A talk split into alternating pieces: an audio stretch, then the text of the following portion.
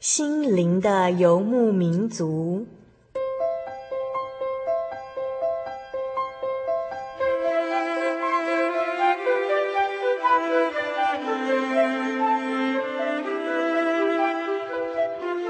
在这个谁都不管谁的后现代社会里，每个人的心灵都是游牧民族。成长的过程就是寻找的过程。每一颗漂泊的心灵，其实都在寻找生命的绿洲。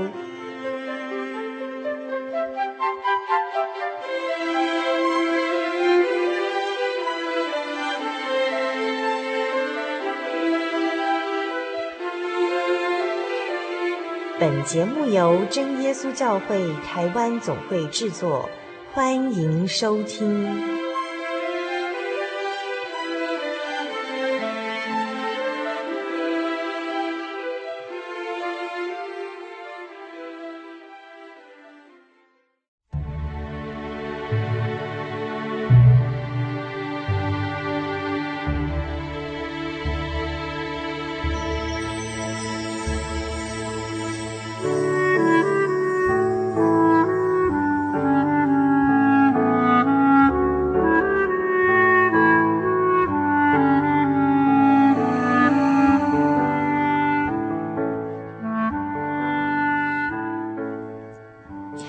心灵的游牧民族朋友，大家平安，我是主凡，又到了我们每周一次在空中相见的美丽时刻了。猜猜看，今天是我们心灵的游牧民族第几集节目的播出呢？今天啊，是我们心灵的游牧民族第四百六十二集节目的播出哦。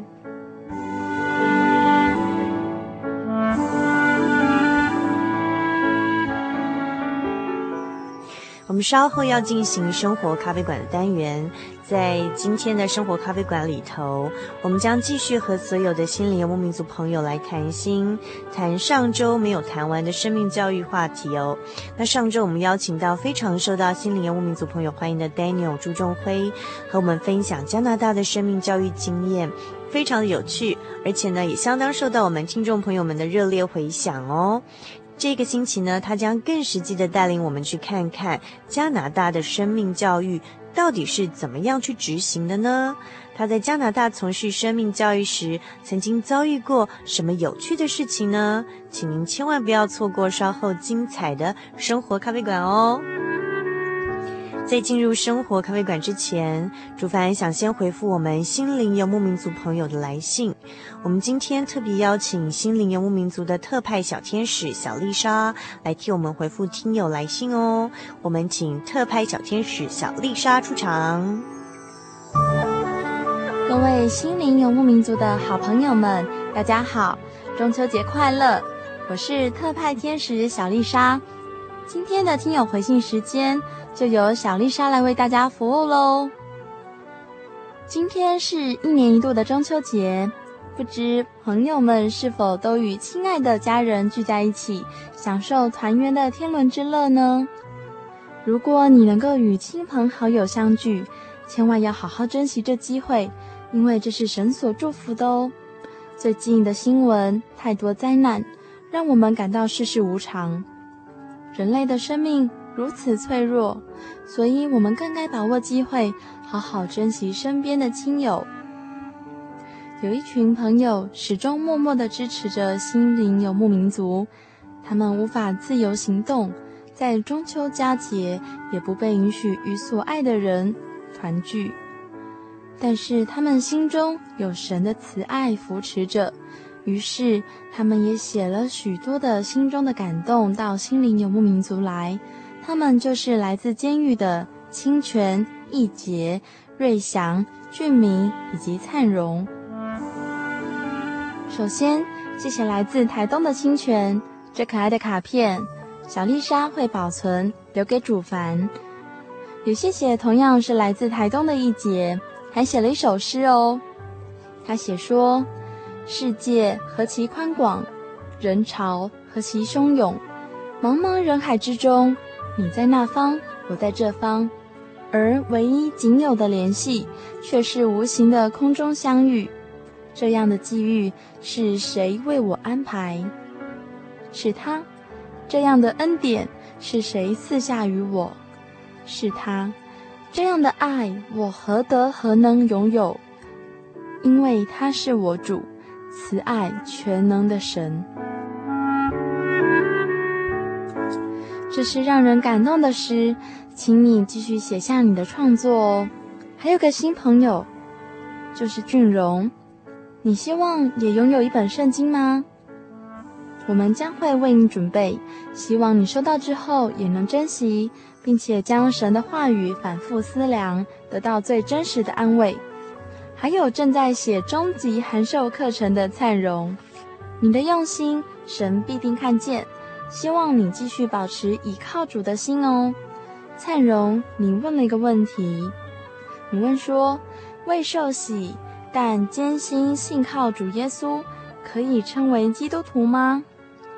小丽莎觉得，如果我们要称为神的儿女，那我们就要接受洗礼哦。为什么呢？因为自从亚当夏娃犯了罪之后，他们被放逐在伊甸园之外，他们与神的爱隔绝了。而耶稣就是为了这样的罪，死在十字架上，他流出了宝血，还有水。这血和水就是帮助我们除去亚当夏娃那时候。他们所犯的原始的罪性，而且我们除去了这个罪之后呢，我们就会和神的关系重新开始。所以啊，你一定要在活水里面奉主耶稣的圣名接受洗礼。而所谓的活水呢，就是流动的水，而非静止的死水哦。你要奉主耶稣圣名接受洗礼，你才会成为真正的神的儿女哦。相信耶稣，我们不要只信一半，我们要完全的信靠他，归入主的名下，神就必完完全全的保护你。最后，我们也要点播一首歌给瑞祥，这首歌就是《野地的花》，但愿神祝福你，保守你的心怀意念。野地的花穿着美丽的衣裳。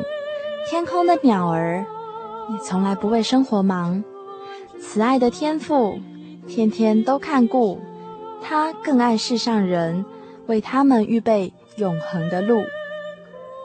若想你想参加圣经函授课程，那心灵的游牧民族一定会帮助你达成这个愿望。如果心灵游牧民族的听众朋友，你们也想要参加圣经函授课程，或者是你也愿意分享在节目之后你心里面所拥有的感动，欢迎来信，请寄台中邮政六十六支二十一号信箱，台中邮政六十六支二十一号信箱，传真请拨零四二二四三六九六八。零四二二四三六九六八，著名心灵的游牧民族节目收，我是小丽莎，大家下周再见。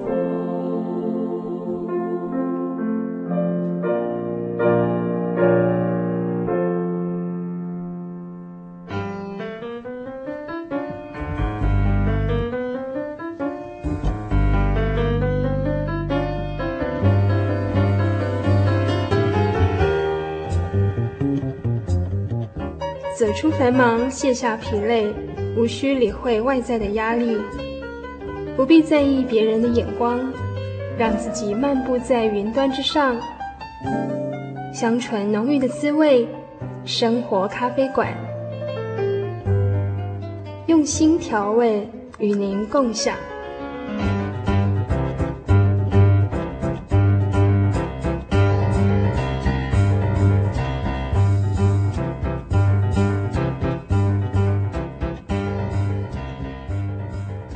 各位心灵的游牧民族，在空中朋友，大家好，我是主凡。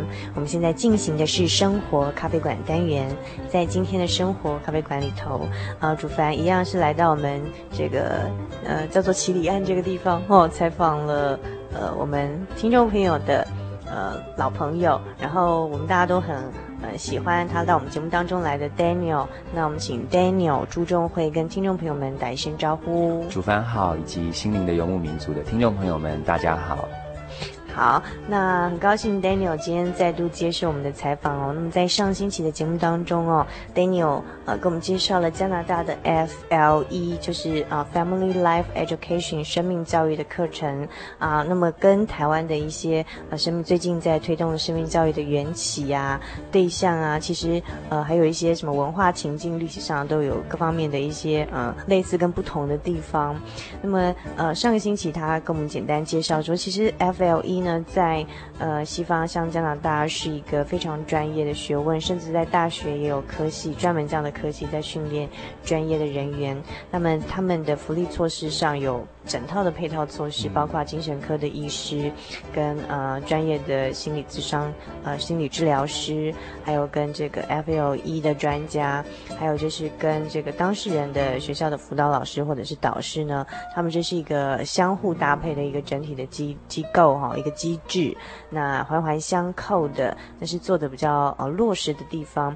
可是呢，我们虽然常在台湾听生命教育啊，生命教育，然后上一集节目当中呢，Daniel 跟我们介绍了啊、呃、加拿大的 FLE 家庭生命教育的课程哦。可是究竟它这课程内容包含哪些议题？在究竟它里面到底学哪些内容？嗯，我们还不是很清楚，是不是请 Daniel 继续我们介绍呢？嗯，好的。呃，其实家庭生命教育的课程呢，在西方里面，它就是很简单，以家庭为着手，着眼点就是从一个人从最开始的时候，所以包括呃妈妈初期怀孕的时候，我们其实就有所谓的家庭生命教育的产前课程。哦，就有已经有产前教育，那是针对准妈妈、准爸爸吗？嗯，那所以他的这个未来的父母，就是这这一对。父母亲呢，他们其实就要来上这样的课程。那呃，一般来说，差不多每两个月到三个月，在一个社区的呃范围当中，他们就会开一次这样的课程。嗯。所以他的那个课程是很很频繁的。那除了产前的这个课程之外呢，我们就可以再很容易往上想了，就是说，当 baby 生出来之后呢，零岁到三岁也需要有教育的课程哦。可是不是教育这个婴儿，而是教育这一对刚刚成为父亲跟母亲的这一对父母哦，所以哦，然后接下来就是等到小孩子比较大的。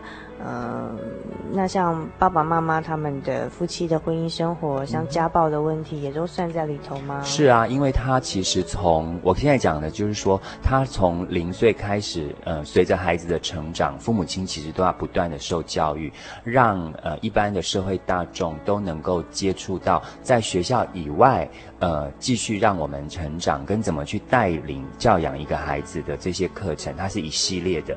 那主凡刚刚讲到说，包括家暴的话，它其实就是除了我刚刚讲的正常这条线路，从零岁开始，随着孩子伴随他一起成长的这个父母要受教育之外呢，夫妻从一开始的从呃相识一直到呃走进婚姻，他也有这样的课程，呃怎么去认识你的另一半，然后接着他会谈到说，妇女如果在婚姻当中受到暴力的时候该怎么办？其实，在西方国家里面，受到暴力的不单只有妇女哦。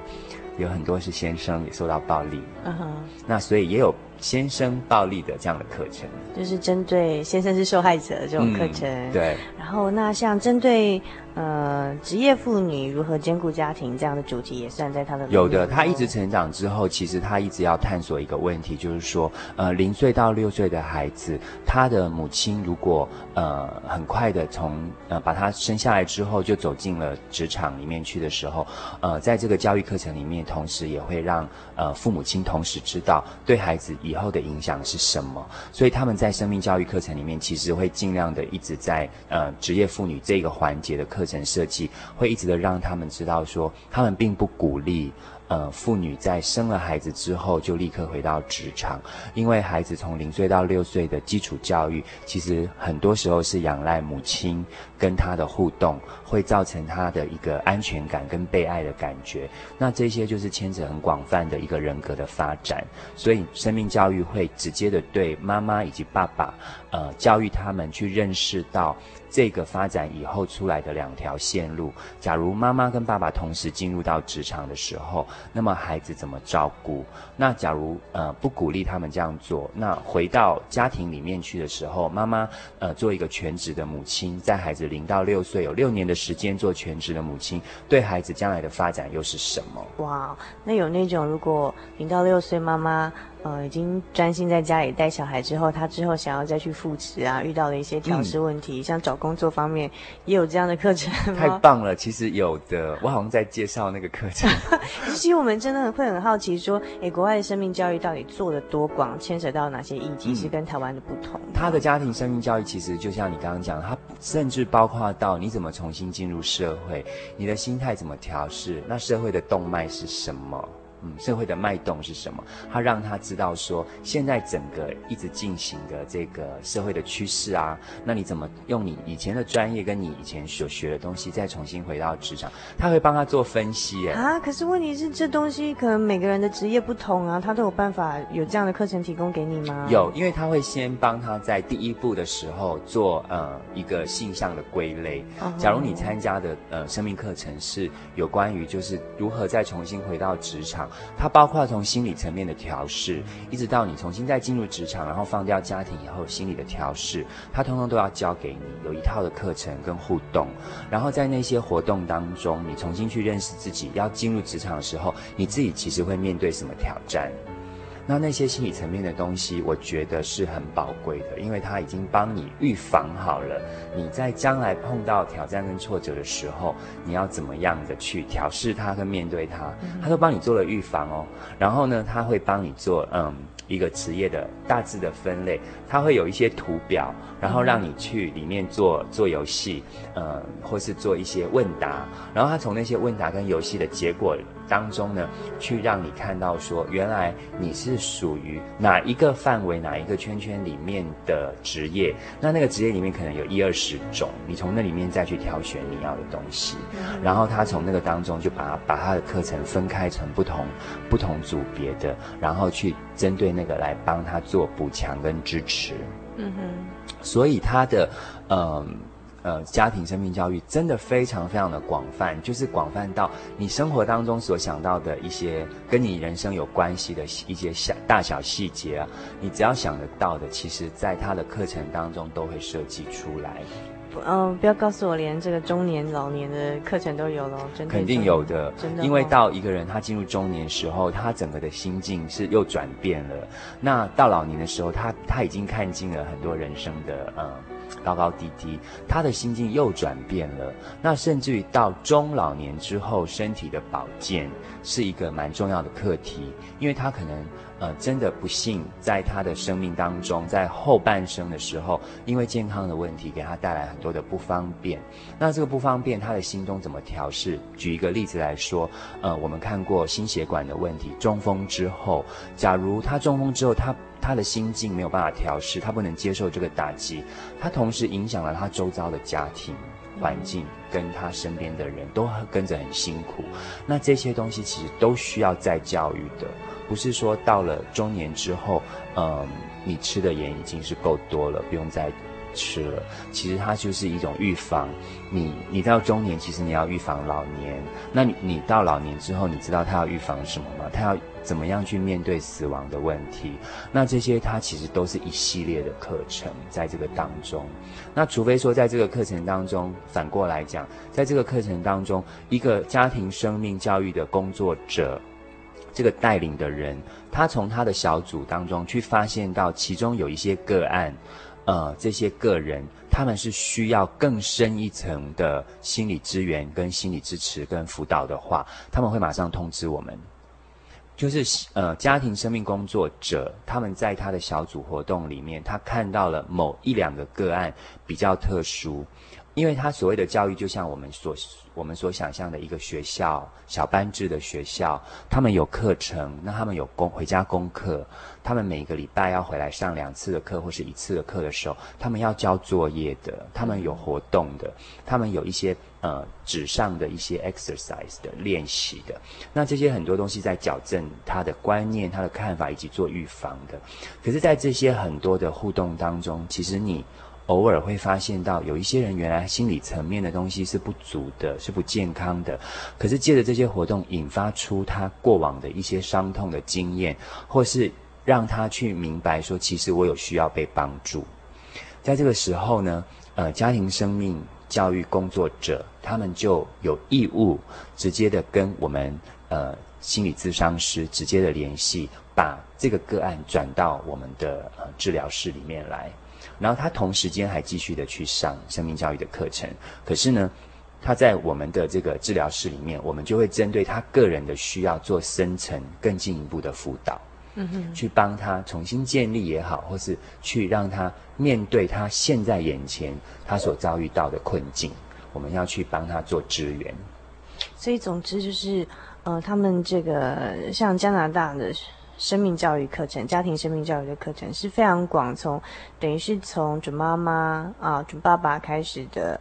哎，这个产前教育开始到中老年一生的各种呃状况啊，如果你是循着这个正常的发展轨迹，呃，成长的各阶段会碰到的问题，或者说，哎，你有一些比较特殊的状况，譬如说像家暴啊、自杀这种特殊的状况的问题，也都有这样的课程。对。但是我很好奇啊，就是用上课方式就真的能改变他的一些什么吗？不管是观念啊，还是什么的。嗯。倒也不是，反而是我们之前所一直提到的，他一直想要做预防的工作。哦，那你知道预防的东西是很难讲，比如说我们大家都打了疫苗，可是还是有人会生病。嗯哼，那我们打了，嗯，呃。流感的嗯预防针，还是有人会生病。我觉得他预防就是说，他能够把那个数字跟几率降低。嗯、那我想就是他的一个目的。他倒不是想说借着生命教育课程，然后就呃能够改善一个人的家庭的环节关系啦，或是一个人的人际问题啦，或是一个人本身心理层面问题。他倒不是想要借着这个去改变什么，而是他是想要去宣导，这是一个预防的观念，就是说每个人。离开了学校之后，当你进入到两性关系，当你进入到职场，当你进入到婚姻的时候，其实你都需要再被教育的。他一直的提醒大家，就是你活到老，其实真的要学到老。那我觉得说，哎，我们其实中国古训最强调的就是这个，嗯，但是我反观到整个社会结构的这个铺陈上面，呃，它的这个程序结构上，我反而会看不见活到老学到老的事情，好像越老的就，嗯。说话越大声，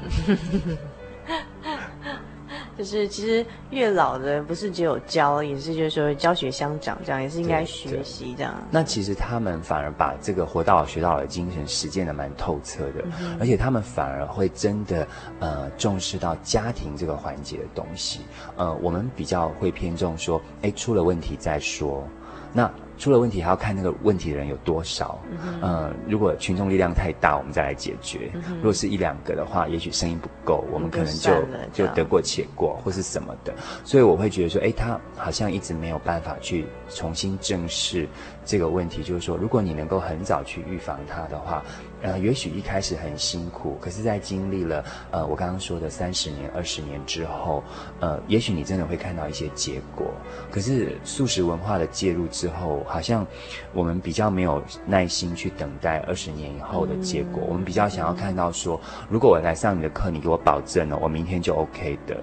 嗯哼，哦，我上了你的课以后，你明天我明天我的人际关系就改变哦，所以很多速成的东西，嗯、很多很多速成的东西，所以嗯，速成的一个观念一直带进到我们的社会的时候，其实我们我们抓到了西方一些呃有效率的东西，可是同时间我们也没有全面的去看到在西方整个社会结构里面他们打下的基础，跟他们很远的这个见见地，那我觉得他很远的这个见解，其实有帮助我们。呃重新去思考，呃二十年以后的台湾是什么？二十年以后的这些新生婴儿以后，他们的未来跟他们进入到社会以后，他们的观念、他们的价值是什么？那我觉得说这个应该是呃所谓的生命教育，呃可以去重视的问题。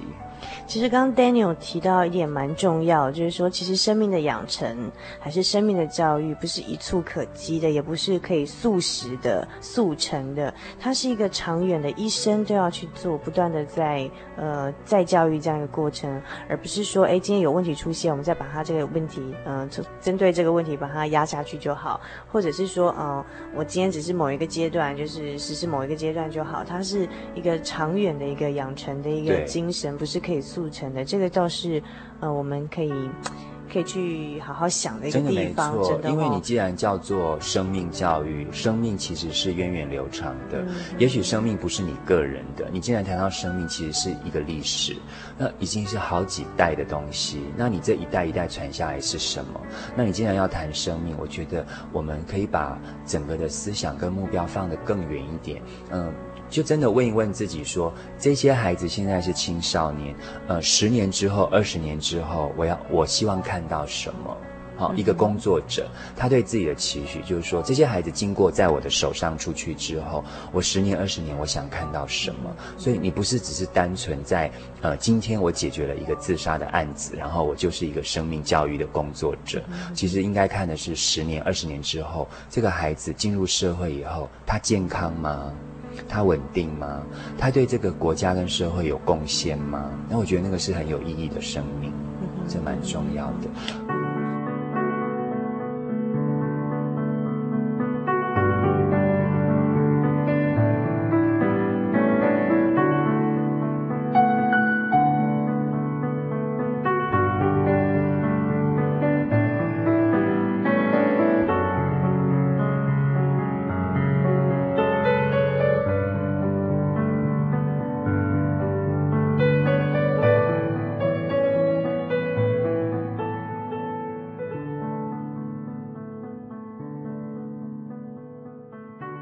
问题是说，那像听起来就是在加拿大，就是 FLE 的工作者是很专业的哦，他是一个分科比较细的，而且是。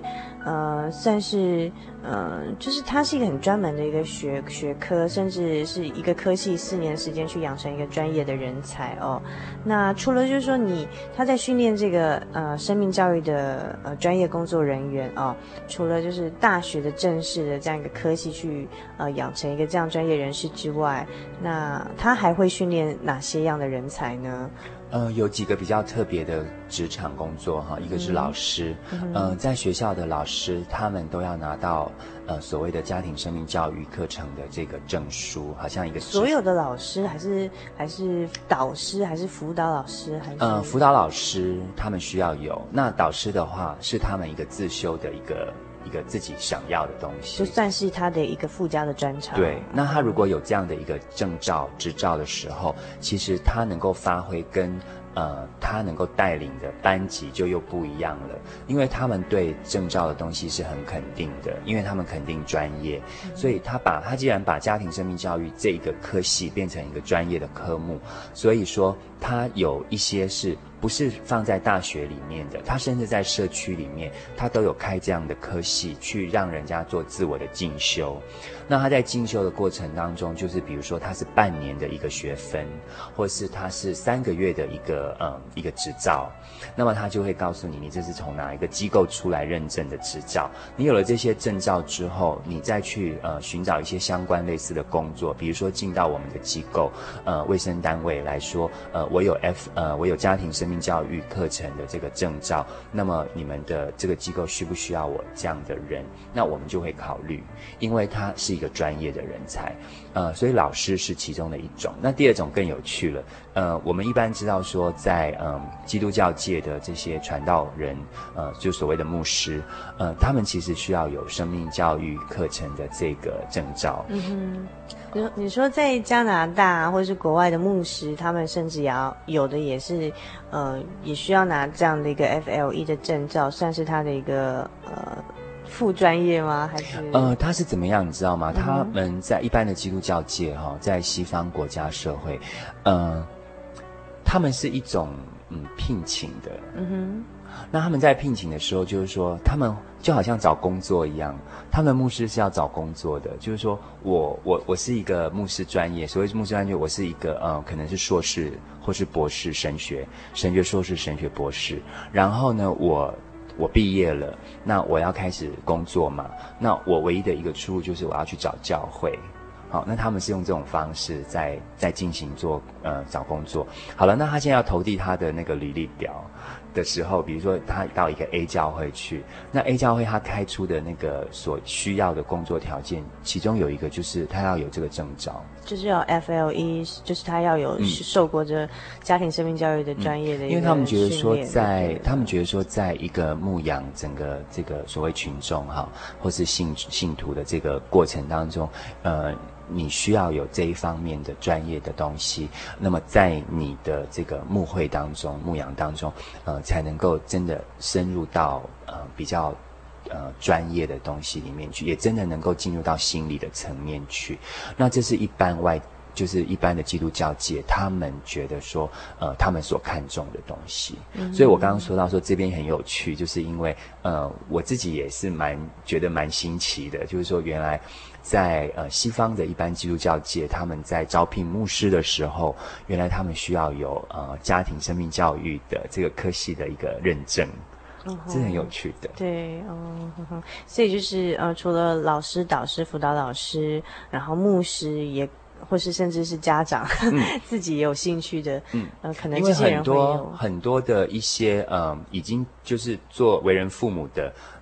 那么他们在这个呃职场上工作啊，可是他们有一些闲暇的时间，就好像我们现在这边的志工，嗯，可是他们呃不能够随随便便说我就要变成我一个志工。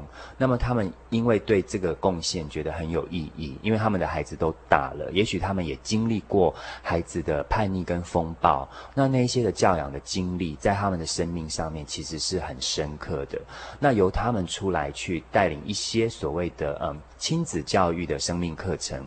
就会变得更加有说服力，所以说他们这些人要进入到这个圈圈的时候呢，他们也需要去拿这些证照的。嗯。那所以他所有的家庭教育生命工作者，其实每个都是认证出来的。那我想这个是一个他所呃看重的环节。嗯。那他走往专业这个路上走的时候，嗯、呃，包括他在嗯这个也很有趣，包括他在受训的过程当中，就是他整个认证。的过程当中，他需要具备的不是只有讲课的技巧跟知识，嗯、还有他有一份呃热忱爱心而已哦。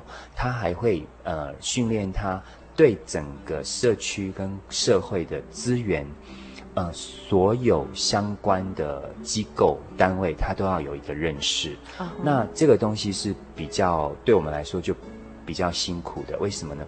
因为他的社会机构。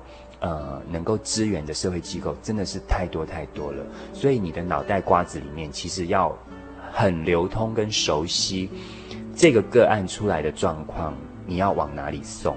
嗯哼，就是你因为不是专业，你的专业只是在这个课堂上面，你带领家庭生命教育的课程而已，你会设计课程，你会讲课而已。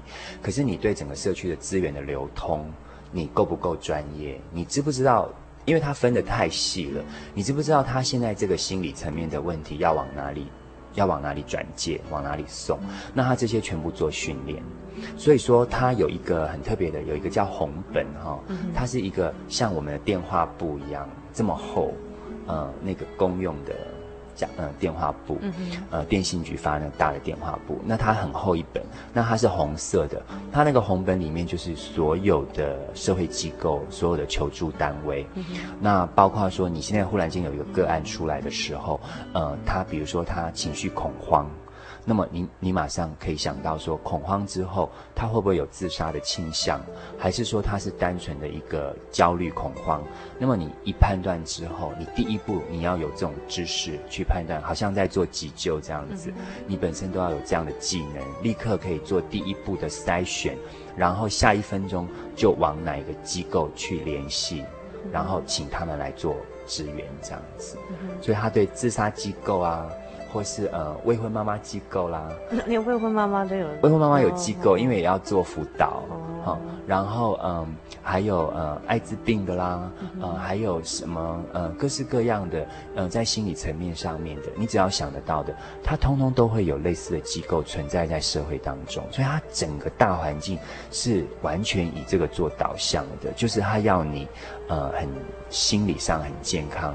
呃，精神上很健康，他就是往这个方向去导，嗯哼，很有意思，嗯哼，听起来真的是社会福利工作做得非常好哈，嗯，然后照顾得很全面，然后光是社会这种福利机构，还是那种就是支持的团体的机构哦。就有一个红本子，电话本那么厚。红本子，我们当时我们光是因为我们也是那个呃心理智商嘛，那我们光是背那个红本子，我们实在是毕不了业，你知道吗？他还要背哦，很辛苦，因为他他他当然他背的目的是希望你真的熟悉他。而不是你碰到一个 case，你才去查 A B C D 单字，然后你要查哪一个单位。那个他一直希望说你的速度效率能够提升，就是你能够立刻就想到说，诶，自杀单位是在哪里，然后你的状况是在哪里，他能够立刻的做一个支援的动作。还有他有一些二十四小时的机构是不打烊的，因为哪一些地方是存在这样的机构，你也要知道，因为很多时候是在你上课的呃家庭生命教育课程的时候，可能是一个晚间，因为大家吃过饭以后有闲暇的时间，上班族可以来参加，嗯，七点到九点的课程。可是万一他七点到九点上完你的课之后，他忽然间觉得很焦虑了，那一些心理咨商专家或是医院都已经回家了，那些专家都下班了，那你往哪里送？所以你马上要有一些应变的能力。因此，他们的受训跟他们的专业的特色，真的是在于说。他真的顾到每一个环节，就是包括了他的紧急处理的技能跟知识，嗯、通通都算在家庭生命教育课程里面的一个重要的环节。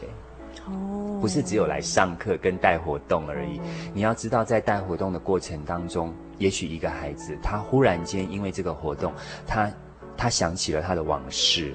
呃，我们曾经带过一个 case，是一个小女生，她其实被强暴过，那没有人知道。那么老师呢？呃，所谓的老师就是说他他们在带这些活动的这些嗯、呃、大哥大姐，就是一个生命工作者。那么他在做的时候，他完全不知道有这样的背景。嗯哼。那所以他很单纯的，其实真的是很单纯的，就问他说：“你好不好？”呃，我很喜欢你笑。你觉得这些话听起来是不是也蛮舒服的？对啊，听起来很 OK 啊，而且好像是一种鼓励嘛。哎，我蛮喜欢看到你笑的，嗯哼。就没有想到这个孩子在更早，就是幼稚园的时候，他遇到的坏人，嗯，就是用这句话跟他说的。哦，好，所以他听到这句话，所以他听到这句话的时候，他开始发抖。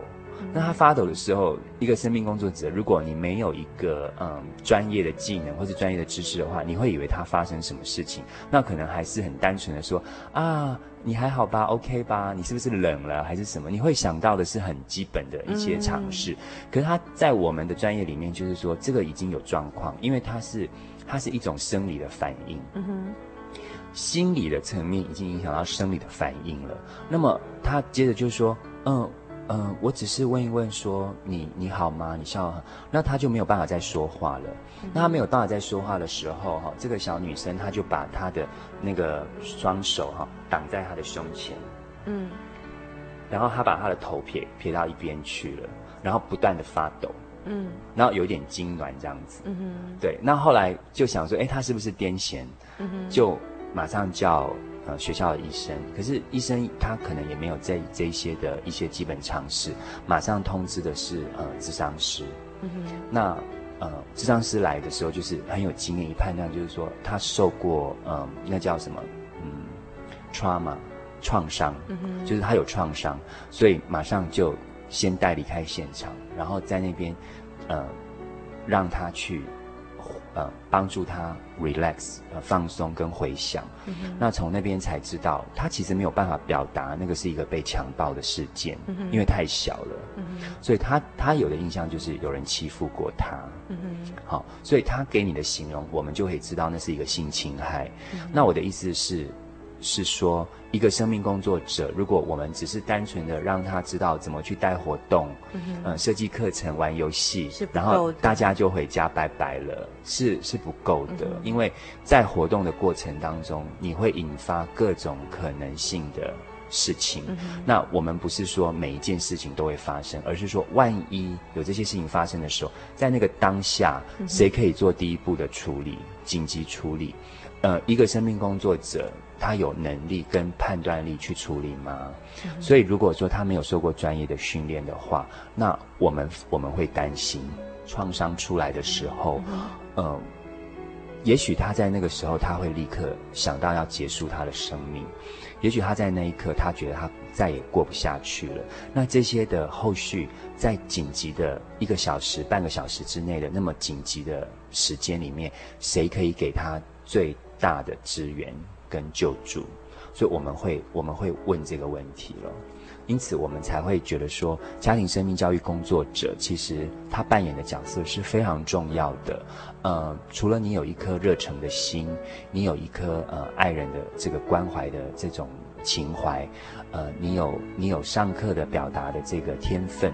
那我觉得要再补强的东西是，你要有专业的东西在里面。那这些专业东西，其实说你本身要受过训练。那所以你在处理这些紧急危机的时候，你不会因为这个造成你自己的二度创伤。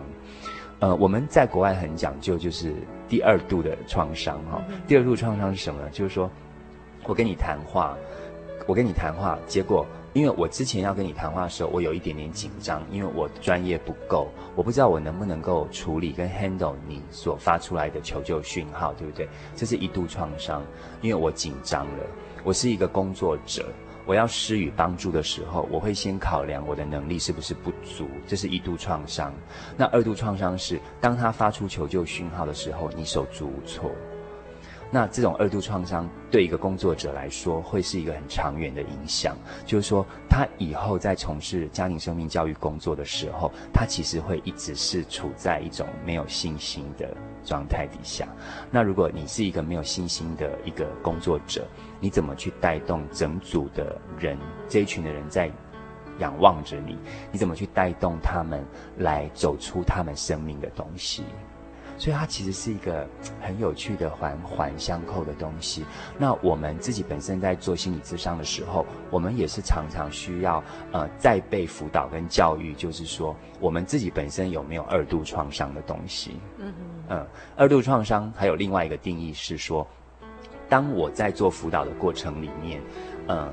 你告诉了我一件骇人听闻的，呃，你的生命故事，那可能超出我本身的想象以外，我自己是一度创伤，嗯哼，因为我没有听过这样的故事，那我觉得这样的故事实在是，呃，太离奇了，然后我觉得太不可思议了，为什么人的生命可以是这样子凄惨？这是一度的创伤，那什么是二度的创伤呢？就是当你说完你的故事的时候，我想起了我悲惨的遭遇。哦，那这个是二度创伤，所以说我们我们常常的要在呃定期的这个再教育跟再辅导的过程里面，我们自己要去剖析自己在过去的一个月以来，我们在工作的职场上有没有受到二度的创伤，那我们怎么去治疗跟帮助自己？所以它它实在是一个很完整的一个机制。那这个机制，我觉得是很正面的，是真的可以考虑到一个人他心理层面一层一层下去的这样的东西，实在是很有趣哦。嗯。所以一个生命工作者，你说，呃，我们当然很鼓励说一些大专青年，呃，或是一些职工妈妈，他们真的投入到这样的一个呃团体里面去，去关怀跟帮助很多需要的人，呃，那我们会同时就是刚才讲到的，我同时会想到说。他有没有可能自己遭遇到二度的创伤？嗯哼，那这些创伤谁帮他？嗯哼，好、哦，那他如果没有被帮助的话，他怎么再去面对一群需要被他帮助的人？嗯哼，对不对？嗯、所以他如果嗯要带给人一个生命的时候，那他自己的生命其实有创伤，那我们反而会想到说，哎，那他的成长怎么办呢、啊？嗯哼，他把生命传给了人，那那些人的生命是什么？我们会去思想蛮远的东西。所以我鼓励一些真的有志有心要踏入到生命教育课程里面的人，其实本身的一些呃充实也好，成长也好，呃，还有你背后的支援很重要。谁在背后支持你？当你遇到一度创伤、二度创伤的时候，谁可以帮你解决？嗯哼，谁可以帮你释放掉那些压力？我觉得这个很重要。那从这边我们可以再导引到说，其实呃，每个有心的人哈，呃，往这个方向从事的人，其实他背后的那个力量蛮蛮重要的。嗯，对对，我可能因为我自己本身是有信仰的人吧，嗯。我会觉得说，当你呃从事一个生命教育的工作，或是呃有这样的一个热忱在的呃工作者，或是义工也好哦，呃，当你去把生命的力量传给那个能量传给别人的时候，其实你自己的能量也会耗竭吧？会会不断的释放出去。对啊，你释放出去嘛？这是逻辑。对对对，是这样。可是那呃，可是到底是？当生命是很奇妙的东西啊！当你把它 pass 出去的时候，你把它传出去的时候，那你自己的生命又是又是什么支撑你去呃做这样一个工作？那这会让我们去思想生命教育的本质，或是生命的本质，就是生命从哪里来？它往哪里去？然后你生命的意义是怎么样？那生命教育要把可以要把我们带到哪里？可以把我们带到哪里？哈、嗯，我觉得这真的是蛮蛮深的一个一个话题了。真的，嗯、你真的把我们带到一个，就是说真的去呃，除了介绍它以外，然后真的去认真的去想。这个长远的东西，跟他的目标，跟他的走向，嗯哼，我觉得这个是蛮宝贵的，嗯，也值得大家真的再一次去思去思考它。因为你从国外的一些经历，看到人家走过三四十年的东西，然后从人家的这个身上去截取人家好的一些东西过来应用在自己的社会结构上面。假如是正面的东西，那我们就要想，在我的文化里面，在我的传统，在我的社会里面，我怎么样让它走得更顺畅。而不是我只抽一点点过来，呃，讲效率我就更快。嗯，我们只抽这一个，那、嗯、我们有看到它背后整串的一个呃基础，嗯，所打下来的东西。我觉得那个东西如果可以真的引进来，或是说真的有志。呃，往这个方向去呃追寻、跟探索、跟去奉献的人，他真的往这个专业的路上去走，我觉得他可以发挥到很多很多。嗯哼，嗯，其实经过这两集 Daniel 的介绍啊，就反正这边呢，呃，又想到了几个问题。好，第一个是，那像呃 Daniel 你自己本身曾经也参与过生命教育的课程跟活动嘛，嗯、也带领过一些呃在下面的学习者去参与过这些生命教育中年男人啊，中年男人带。过这样子，很有趣这样，呃，那。所以在当中，是不是说你自己本身有一些有趣的经历可以跟我们分享哦？也许是在下周节目中，Daniel 会跟我们分享。哎，你自己参与在在这活动中，呃，可以举一些例子。那也许当中是比较有趣的，也许是当中是比较发人深思的，和你自己本身的一个经验。那第二个是提到这个我们所说的这个生命工作者哈。其实我觉得啦，我自己本身觉得我们每个人都是生命的工作者。那当然你不见得是有个生命教育的一个执照，或是一个头衔，或是专门从是呃生命教育的这个课程东西，但是我们自己为人父母，我们就是一个对自己子女的生命教育的一个，算是也是有点是一种工生命教育的工作者这样。那我们自己作为一个老师，好，或是说很多的职业上哦，要跟我们的邻舍相处，其实我们也都是应该是做一个哎，做一个。就叫正面积极的人生，其实你本身就是一个在做一个生命的工，对，传递生命的工作者这样。嗯、那呃，我们从这比较广泛的角度来讲说，其实我们每个人生命都需要在教育，每个人都生命在需要在成长。那像 Daniel 你自己本身的例子，那你自己工作上，当你受到这种恶度的创伤，或者说你觉得你的能量耗竭的时候啊，那你背后的一个资源是什么？支持你的是什么？你的力量的来源是什么？对啊。呃，我想应该也是有可以跟我们分享的地方，对不对？哦吼。那第三个是，呃，其实 Daniel 讲到就是说，哎，我们看到就是西方，尤其像加拿大，它一个福利国家，它的福利做的这么好，那它的 FLE 生命教育的课程做的呃这么的完整，从小到大都有，甚至有很多的机构环环相扣，哦、呃，来去做预防胜于治疗的工作，这么好，那它是不是有什么极限？他是不是有它不能做到的地方？是不是有它不能解决的问题？肯定。对，那他碰到这些极限跟瓶颈，我们从哪里去？从哪里去得到这个力量，然后去去让这个呃生命能发挥出它这个百分之百的一个光光辉跟火花出来哦。就是我想这些问题是下个星期 Daniel 会在节目中继续跟我们分享的一些主题，对不对？没问题。所以，我们心里游牧民族朋友不好意思喽，请继续期待，也不要错过我们下周 Daniel 给我们更精彩的分享。谢谢大家。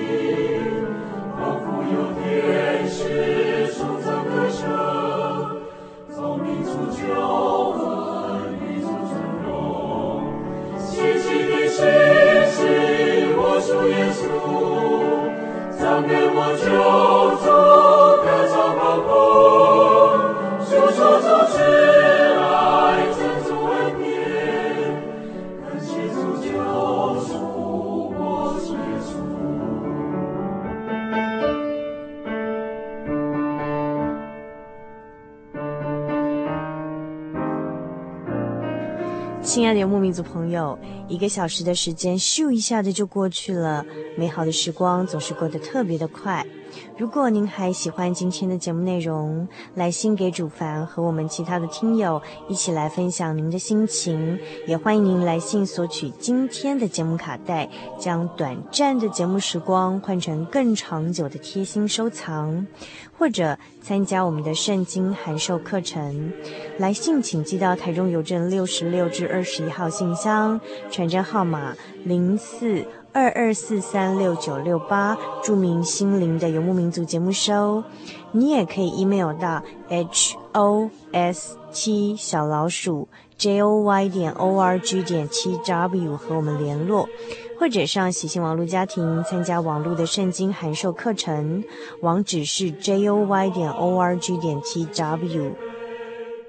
最后，主凡要和您共勉的圣经经节是《约翰福音》第一章第四节：“生命在他里头，这生命就是人的光。”祝您今晚有个好梦，我们下个星期再见喽。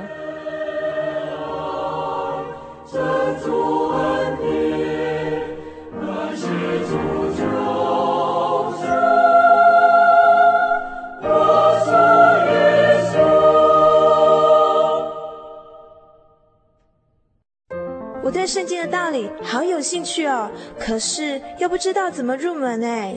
你可以参加圣经函授课程啊！真的啊？那怎么报名？只要写下姓名、电话、地址，寄到台中邮政六十六支二十一号信箱，很快的，你就会收到第一课的课程了。赶快去寄吧。嗯。圣经函授课程能循序渐进地引导您更了解耶稣基督的福音。得到生命的滋润和来自信仰的力量。本课程完全免费，欢迎来信台中邮政六十六支二十一号信箱，请注明参加函授课程。愿神祝福您。您在街上曾经看过这样的招牌“真耶稣教会”吗？也许您很想，但是却不好意思进来看看。其实我们真的非常欢迎您。下次当您再路过真耶稣教会时，欢迎您进来与我们同享神的恩典。真耶稣教会，台中邮政六十六至二十一信箱，欢迎来信，愿您平安。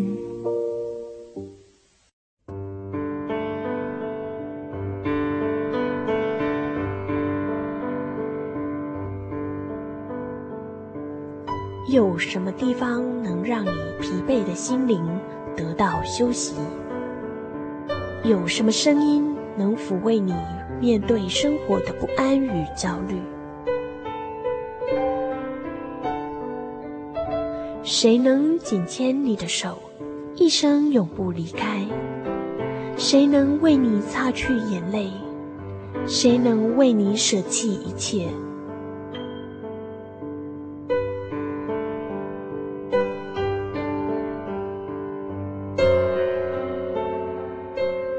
稣基督正等着您，等候您回到他的身旁，再次与他相认。欢迎您至各地真耶稣教会。让我们的疲惫与不安，在他怀中得到安歇。